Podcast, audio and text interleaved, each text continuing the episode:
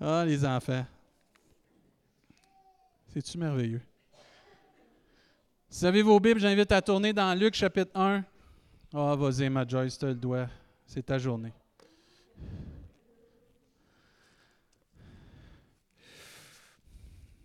Luc chapitre 1, on continue notre série de prédications sur plus qu'une simple naissance.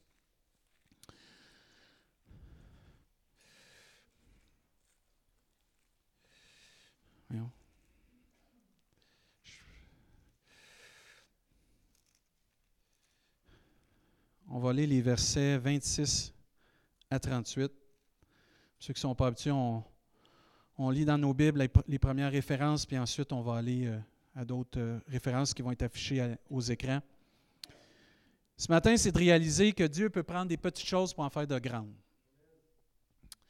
Et on voit ici au travers, euh, c'est l'annonce de la naissance de Jésus à Marie.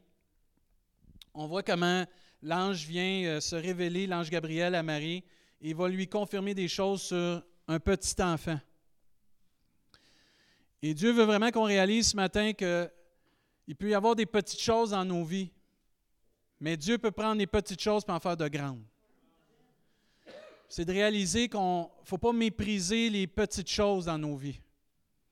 Parce que Dieu prend de petites choses et il peut en faire des grandioses avec. Ici, on voit dans Luc chapitre 1, verset 26, au sixième mois, l'ange Gabriel fut envoyé par Dieu dans une ville de Galilée appelée Nazareth, auprès d'une vierge fiancée à un homme de la maison de David nommé Joseph. Le nom de la vierge était Marie. L'ange entra chez elle et dit, Je te salue, toi à qui une grâce a été faite, le Seigneur est avec toi. Troublée par cette parole, Marie se demandait ce que pouvait signifier une telle salutation. L'ange lui dit, Ne crains point, Marie, car tu as trouvé grâce devant Dieu. Et voici, tu deviendras enceinte, et tu enfanteras un fils, et tu lui donneras le nom de Jésus. Il sera grand, il sera appelé fils du Très-Haut, et le Seigneur Dieu lui donnera le trône de David, son père. Il régnera sur la maison de Jacob éternellement et son règne n'aura point de fin.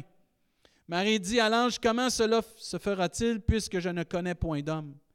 L'ange lui dit, lui répondit, le Saint-Esprit. Combien de vous, vous aimez le Saint-Esprit? Le Saint-Esprit viendra sur toi et la puissance du Très-Haut te couvrira de son ombre. C'est pourquoi le saint enfant qui naîtra de toi sera appelé fils de Dieu. Voici Élisabeth, ta parente, a conçu, elle aussi, un fils en sa vieillesse, et celle qui était appelée stérile est dans son sixième mois, car rien n'est impossible à Dieu. Marie dit, Je suis la servante du Seigneur, qu'il me soit fait selon ta parole, et l'ange la quitta. Amen. On voit surtout versets 31 euh, et 32. Il dit, Et voici, tu deviendras enceinte et tu enfanteras un fils et tu lui donneras le nom de Jésus. Il sera grand, il sera appelé fils du Très-Haut. Et le Seigneur Dieu lui donnera le trône de David, son père, il régnera sur la maison de Jacob éternellement, et son règne n'aura point de fin. Dieu prend des petites choses pour en faire de grandes. Je ne sais pas si vous vous souvenez, Dieu nous compare le grain de sénévé contre une montagne. Si tu la foi comme un grain de sénévé ou un grain de moutarde sèche, c'est pas gros un grain, de sénévé en passant. Là. Vous vous souvenez du récit où les cinq pains et deux poissons ont été multipliés pour une grande foule? La Bible nous enseigne aussi que Gédéon est parti avec une armée de 300 pour conquérir contre Madian. On voit aussi euh, les douze apôtres qui ont été choisis pour conquérir un monde qui était perdu. Et on voit aussi dans la parole de Dieu qu'une semence, petite semence, peut produire quelque chose de grand. Et vous vous souvenez, un des récits les plus populaires du petit et du grand, David et Goliath? La Bible nous enseigne que Jésus, ça nous dit, et toi, Bethléem, Ephrata, petite entre les milliers de Judas, de toi sortira celui qui dominera sur Israël. D'une petite place, Dieu peut faire sortir une personne extraordinaire. Et il dit, et dont l'origine remonte aux temps anciens et au jour de l'éternité. Et même Ésaïe chapitre 11 verset 1 nous dit, puis un rameau, une petite branche, sortira du tronc d'Isaïe et un rejeton naîtra de ses racines, puis il parlait de Jésus. Jésus a été comparé, Jésus a été mentionné comme quoi qui était, comprenez bien ce que je veux dire là, quelque chose de moindre, petit, faible, puis même peut-être insignifiant. Parce qu'Ésaïe 53 va dire, il s'est élevé devant lui comme une faible plante, comme un rejeton qui sort d'une terre desséchée.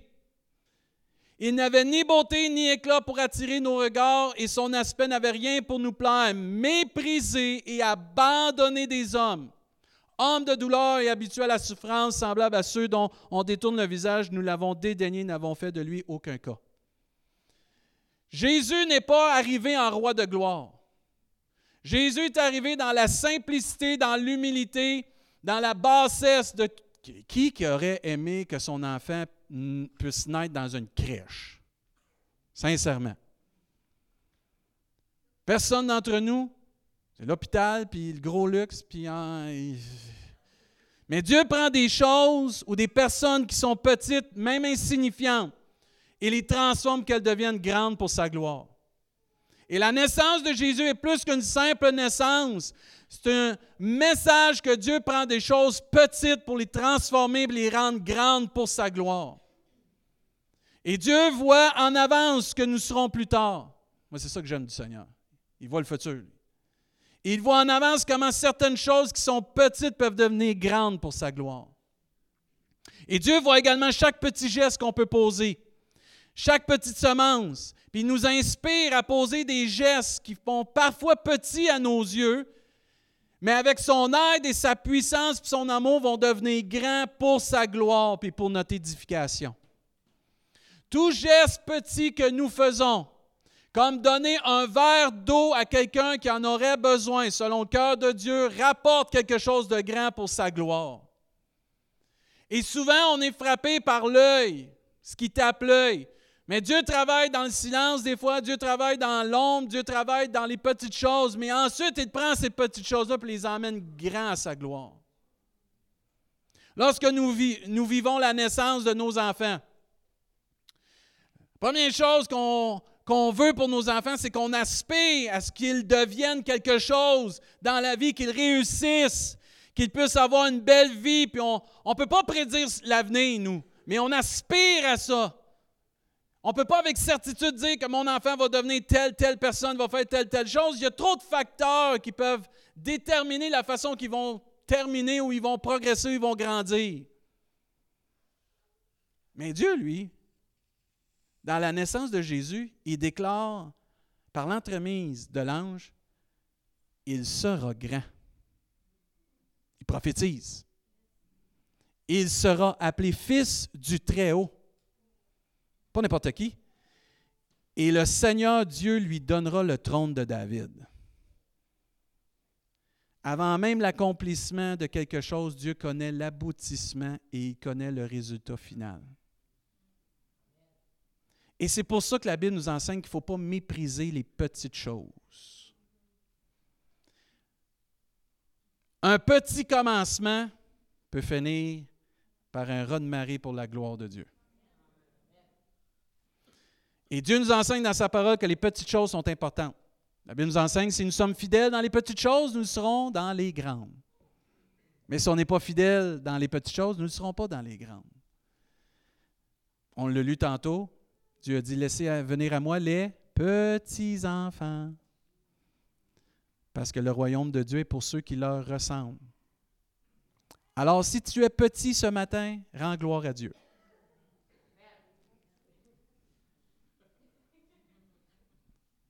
Ben oui. Parce que Dieu peut prendre quelque chose de petit aux yeux du monde et en faire quelque chose de grand. Dieu veut nous encourager à ne pas mépriser les petits pas qu'on fait, les petites choses qu'on fait ou les faibles commencements qu'on peut vivre avec lui parce que Dieu va agir en son temps. Dieu, ce qu'il veut voir, c'est des cœurs fidèles. C'est la fidélité qui va faire toute la différence. Qui aurait pensé qu'un enfant deviendrait le sauveur du monde? Nous, on aurait dit Jésus va arriver avec son épée, déjà musclé, déjà tout établi, avec toute la légion d'anges, puis il serait arrivé, puis là, non, Dieu a dit, ça va passer par la naissance d'un enfant. Un simple enfant. C'est impossible de penser à ce moment-là qu'un enfant, un bébé pourrait devenir le sauveur du monde. Mais on a oublié que Jésus a grandi, que Jésus a maturé, que Jésus a été formé pendant 30 ans, puis a accompli un ministère de trois ans. Maintenant, il est ressuscité, il est à la droite de Dieu, il règne, il nous prépare une place, puis il attend juste le son de la trompette, venez nous chercher, puis après ça, ça va être fini pour l'éternité. Mais tout a commencé avec un petit enfant. Petit enfant. Ce que Dieu a commencé en nous, la Bible nous enseigne qu'il va le rendre parfait. Puis il va le faire grandir à sa gloire.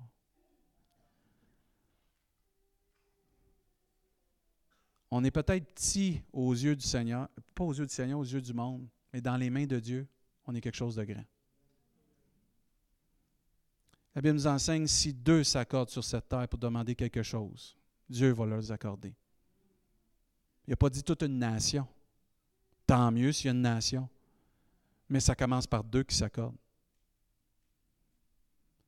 On voit plein de gens dans l'Évangile depuis le début de la Bible jusqu'à la fin, des gens fragiles, des gens faibles, des gens limités, puis Dieu les prend tous, puis il transforme, il agit au travers d'eux, puis la gloire de Dieu se manifeste sur cette terre.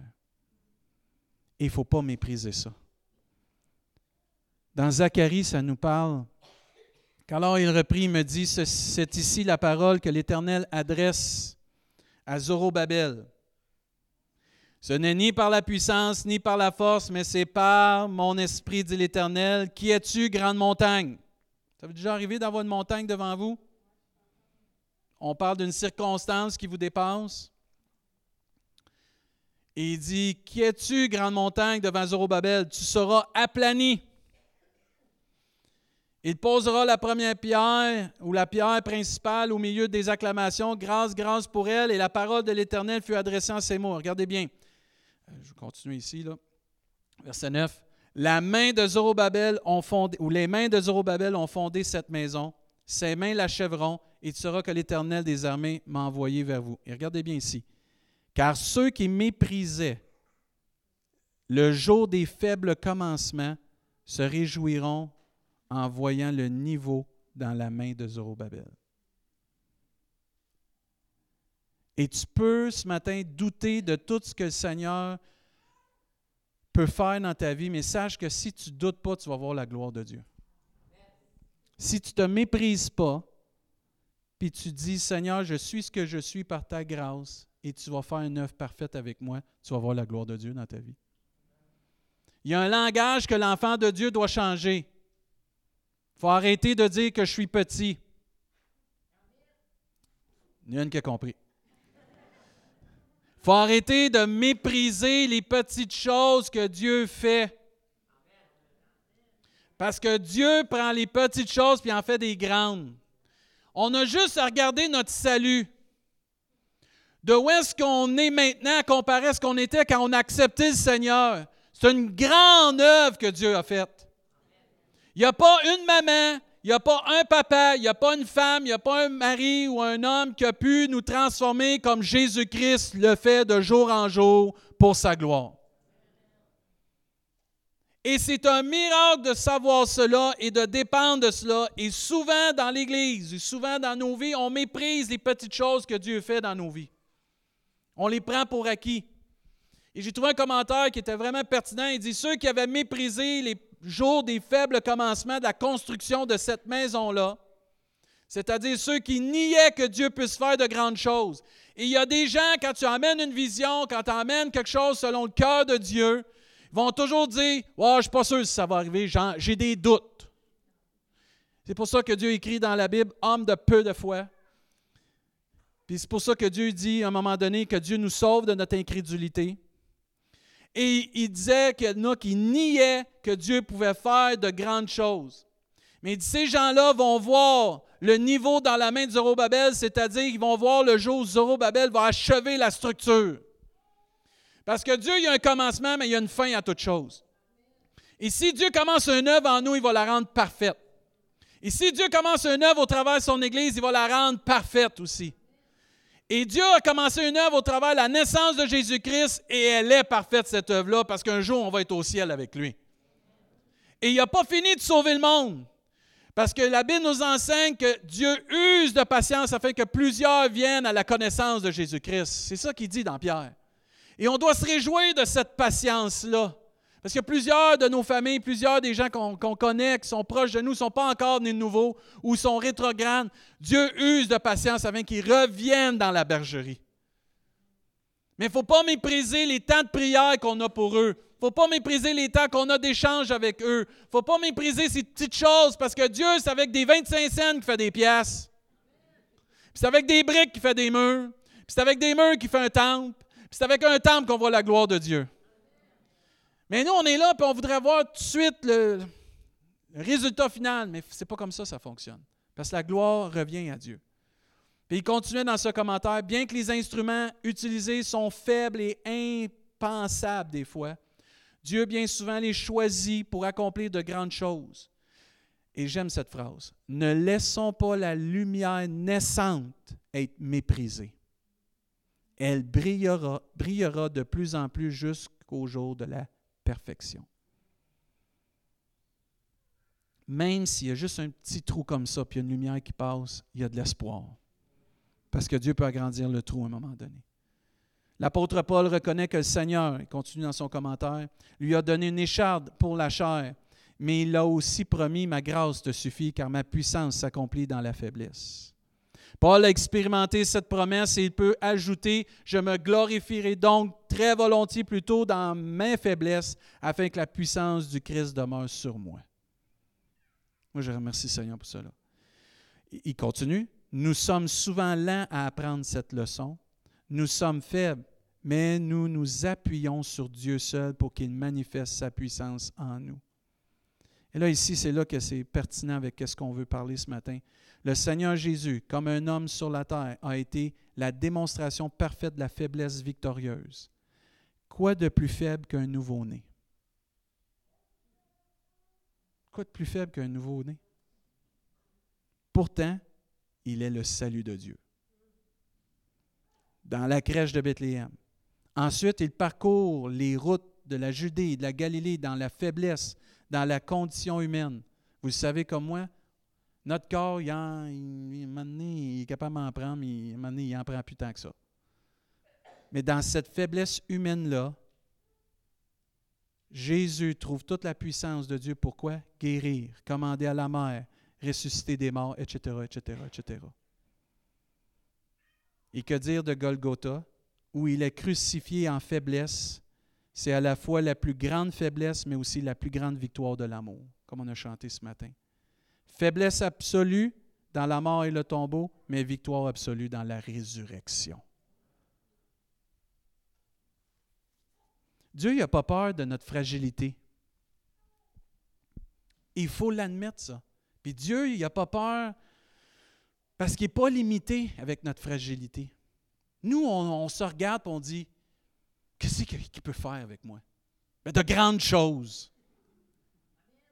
Il y en a juste une qui comprend matin. Hey, je te prêche à toi, c'est correct? Mais des fois, on est là dans notre fragilité et on pense qu'il n'y a pas grand-chose à faire avec moi. C'est faux! Dieu peut faire de grandes choses avec tout le monde. S'il était capable de prendre un âne pour parler à Balaam, il doit être capable de nous prendre pour faire quelque chose dans la vie.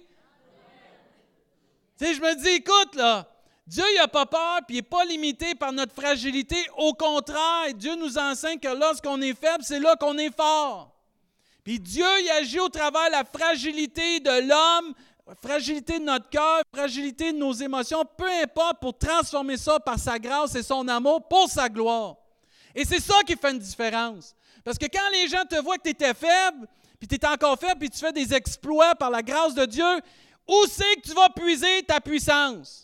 Où c'est que tu vas puiser ta paix? Où c'est que tu vas puiser ton amour? Où c'est que tu vas puiser ta capacité? En haut.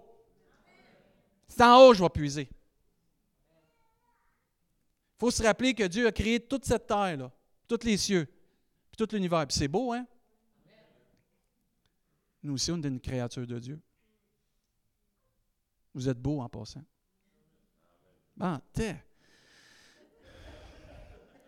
Vous êtes beau en passant. Bon.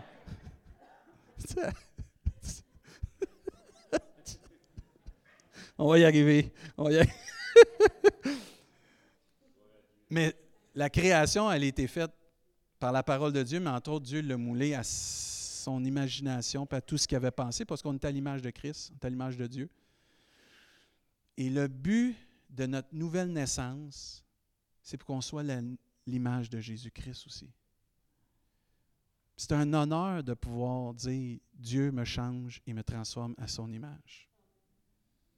Il faut arrêter puis essayer de voir nos vies au travers des yeux de Dieu, au travers des yeux d'amour, au travers des yeux de compassion, des yeux de vision, parce que Dieu, lui, voit plus loin que nous, au travers des yeux d'une mesure plus grande que nous, on peut voir, parce que Dieu voit le produit final. Dieu ne voit pas juste une masse informe, Dieu ne voit pas juste une fragilité, les défauts, les limitations des autres qu'on peut avoir, même nos blessures. Dieu, ce qu'il voit, lui, c'est le produit final. Et c'est pour ça que Dieu a déclaré, je suis persuadé que celui qui a commencé en vous cette bonne œuvre la rendra parfaite. Dieu fait des choses grandes et insondables, des merveilles sans nombre. Et je méditais sur ce verset que Dieu, ce qui a commencé en nous, va le rendre parfait. Ça ne dit pas qu'il va le rendre potable. Ça ne dit pas qu'il va le rendre acceptable. Ça ne dit pas qu'il va le rendre passable. Parfait. Parfait. Et je réalisais comment l'œuvre de Dieu est tellement salutaire pour nos vies. Moi, je remercie le Seigneur qui ne nous abandonne pas. Qui ne regarde pas David chassé et qui dit il n'y a plus grand-chose à faire avec lui. Là. C'est fini, lui. Non. Dieu, il voit toujours le potentiel dans ma vie parce qu'il dit David, même que tu es faible, même que tu es fragile, même que tu es limité, avec moi, tu vas faire des exploits. Je prends les choses faibles, les choses fragiles, puis je fais de grandes choses avec. Et Dieu veut nous aider à aller plus loin par sa grâce. Dieu veut nous aider à aller plus haut par sa grâce, afin qu'on puisse atteindre la stature parfaite de Christ. Les dons ont été donnés dans Éphésiens, entre autres, pour que notre foi vienne à une perfection, afin qu'on vienne tous et chacun à la stature parfaite de Christ. Hey, c'est quelque chose. Ça ne dit pas que ça va être au ciel, ça. Ici-bas. Les dons de pasteur, évangéliste, prophète, docteur, là, puis euh, euh, je, n'oublie un, là, euh, enseignant, je pense, ou pasteur, peu importe. Les cinq dons qui ont été donnés sont là pour le perfectionnement des saints, afin qu'on devienne à la stature parfaite de Christ ici-bas. Même avec notre chair, là. Même avec toutes nos, difficultés et nos euh, défauts, là, même avec nos caractères de... Dieu dit que nous serons à la stature parfaite de Christ. C'est pour ça que Jésus doit être notre modèle.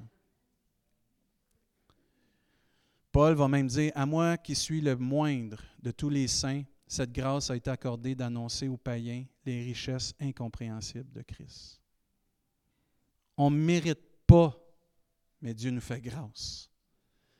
On ne mérite pas, mais Dieu nous fait grâce. Et moi, je remercie le Seigneur d'avoir pris un petit kid qui courait dans l'église, qui dormait entre les bancs, puis qui coloriait dans les réunions quand c'était les adultes, puis quand on avait l'éducation chrétienne, on y allait, puis on avait du fun un petit kid qui a grandi dans l'Église, puis il a, ses parents, a vu ses parents servir Dieu, il a vu sa famille servir Dieu, il a eu le privilège de pouvoir servir Dieu. Puis aujourd'hui, je suis pasteur dans une église à Rimouski, je rends grâce à Dieu.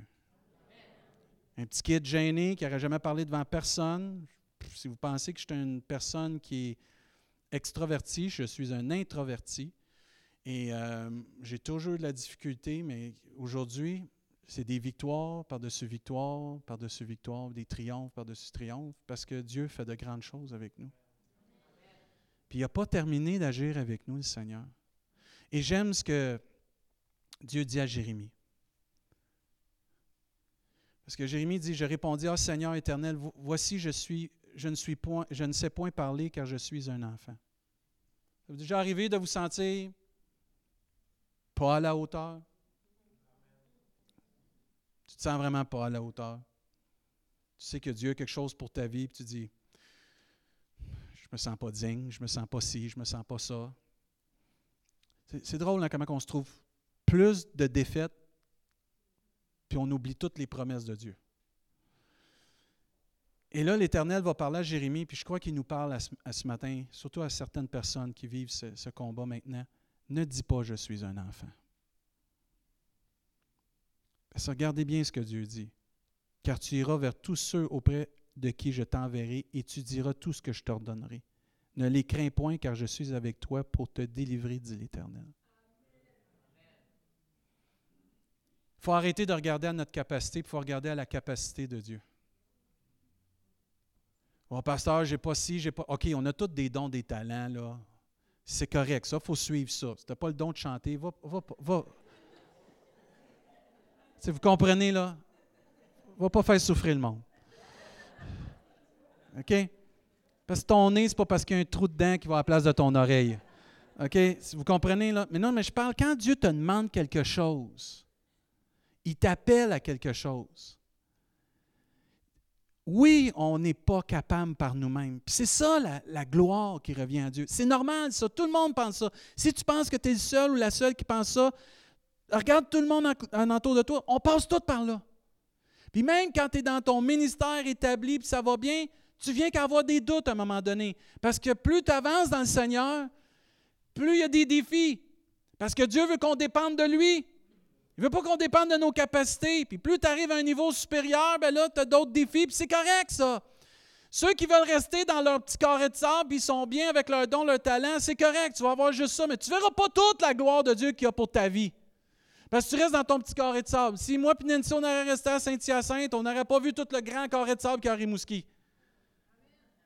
On aurait juste vécu le carré de sable à Saint-Hyacinthe. Il était beau le carré de sable à Saint-Hyacinthe. C'est du beau sable à Saint-Hyacinthe. Mais c'est une autre sorte de sable à Rimouski. Puis Dieu voulait qu'on vive ça pour vivre d'autres choses, pour dépendre de lui, puis que nous, on progresse, qu'on devienne à la stature parfaite de Christ. Mais si on se serait dit, on n'y arrivera jamais, puis ainsi de suite, je vous dis tout de suite, tous les diacres le savent, la phrase qu'on a dit depuis qu'on est arrivé, puis qu'on dit encore, on va y arriver par la grâce de Dieu. Ça fait trois ans et demi qu'on dit ça. Puis je pense qu'elle va rester pour longtemps, celle-là. Parce que tu ne peux pas y arriver sans la grâce de Dieu, sans l'aide du Seigneur. Mais il ne faut pas qu'on se méprise, par exemple. Il ne faut pas arriver et dire Ah, je ne suis pas capable, j'y arriverai pas. Non, je puis tout par celui qui me fortifie. Et c'est là que Dieu il revient, puis il continue, puis il parle à Jérémie. Puis l'Éternel étendit sa main. Et ça, c'est important. Parce que Dieu peut t'appeler à quelque chose. Jésus était appelé à devenir le roi de gloire, le Seigneur des Seigneurs. Mais Jésus, à un moment donné, il a été rempli du Saint-Esprit, il a été touché, il a vécu des choses avec, avec Dieu dans ses temps, il a grandi, il a maturé, il vivait des temps extrêmes avec son Père céleste. Et Dieu dit ici, puis l'Éternel étendit sa main et toucha ma bouche, et l'Éternel me dit, voici, je mets mes paroles dans ta bouche. Et moi, je crois que quand Dieu t'appelle, et que tu as la conviction dans ta vie pour peu importe ce que Dieu t'appelle de faire, que ce soit pour donner un verre d'eau, que ce soit pour témoigner à quelqu'un, que ce soit pour passer l'aspirateur, que ce soit pour laver les toilettes, pour chanter, peu importe ce que Dieu t'appelle de faire. Même si tu ne te sens pas capable, puis que tu te tournes vers Dieu et tu dis, je vais y arriver, Seigneur, tu as besoin d'une touche de Dieu pour y arriver. Tu as besoin qu'à un moment donné, tu te tiennes proche du Seigneur et qu'il vienne te toucher et te donner la capacité. Lui, il disait, je ne suis pas capable de parler. Dieu touche sa bouche puis il met ses paroles. Si toi, c'est jouer de la musique, si toi, c'est faire d'autres choses, témoigner, Dieu va te toucher pour que tu puisses faire ce que lui a planifié dans ta vie. Parce que Dieu va prendre tes limitations puis il va les rendre sans limite pour sa gloire. Et c'est ça que Dieu voulait parler ici à Jérémie. Je ne veux pas que tu dises que tu es un enfant. Je ne veux pas que tu dises tes limitations. Je les connais. Ça, ce n'est pas le problème. Ce que je veux, c'est reste proche de moi. Moi, je vais m'occuper du reste. Toi, fais le possible, vais m'occuper de l'impossible.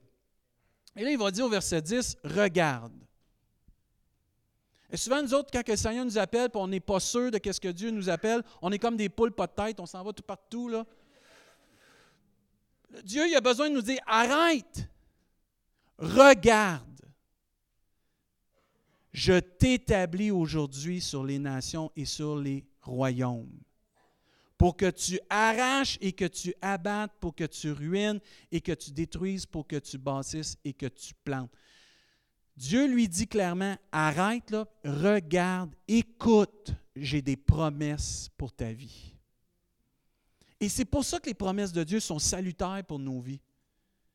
C'est pour ça qu'il faut arrêter de regarder des fois avec nos yeux humains, il faut regarder avec nos yeux du cœur. Qu'est-ce qui est écrit dans la parole de Dieu? Qu'est-ce que Dieu a promis? Et souvent, on oublie on se diminue. Il faut arrêter de se diminuer. Il faut regarder avec les yeux du Seigneur. On voit Timothée à un moment donné qui se fait encourager. Il dit que personne ne méprise ta jeunesse. On est porté à mépriser des fois les petites choses ou peu importe, les faibles commencements. Mais Dieu va dire à Timothée, sois un modèle pour les fidèles en parole, en conduite, en amour, en foi et en pureté. Moi, j'aimerais que notre Église devienne une Église qui va arrêter de regarder aux petites choses puis les mépriser, mais qui vont regarder aux petites choses et vont dire, ça, là, c'est un commencement pour quelque chose de grand.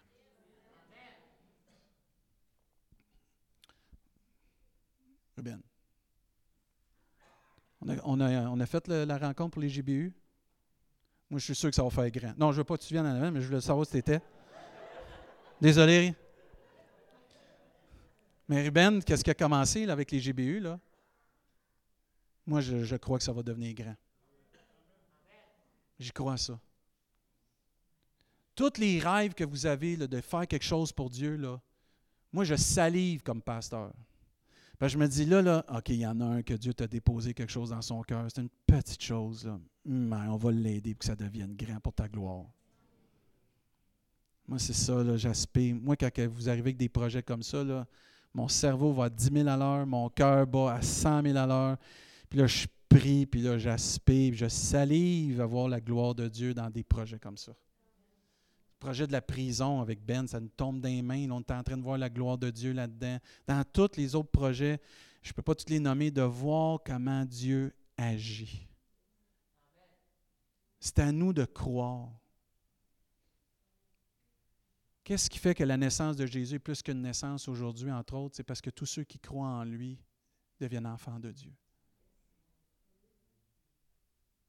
C'est beau de voir ça. Hein? La simplicité.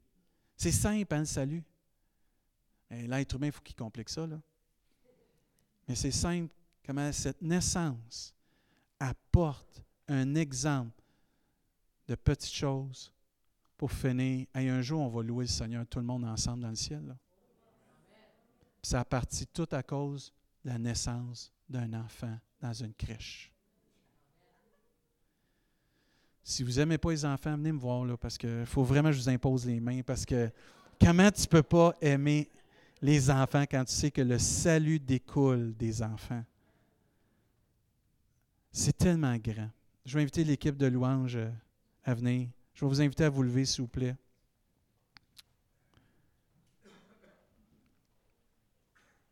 Ce qui fait la différence des petites choses qui deviennent grandes, c'est entre autres le Saint-Esprit. Je ne sais pas si vous vous souvenez, mais on a lu, euh, j'ai encore quelques versets là. On a lu au début que Jésus était comme un rameau, un rejeton. dans Isaïe, ça disait qu'il était comme une petite plante de rien, un rejeton. Mais le reste est grand. Parce que regardez bien ce que l'Esprit de Dieu a fait et fait encore aujourd'hui. Parce que la Bible nous enseigne très clairement, après qu'il a été déclaré qu'il serait une petite branche, puis un rejeton qui sortirait du trône d'Isaïe, Dieu dit, l'Esprit de l'Éternel reposera sur lui. C'est pas rien ça, là, là. Parce que la Bible nous enseigne que quand Jésus est monté au ciel, Dieu nous a dit, je vais vous envoyer un autre consolateur. Et vous recevrez une puissance et vous serez quoi? Mes témoins. Et Jésus a été rempli du Saint-Esprit pour faire l'œuvre de son papa ici-bas. Et si tu veux vraiment voir les petites choses dans ta vie devenir grandes pour la gloire de Dieu, nous avons besoin du Saint-Esprit.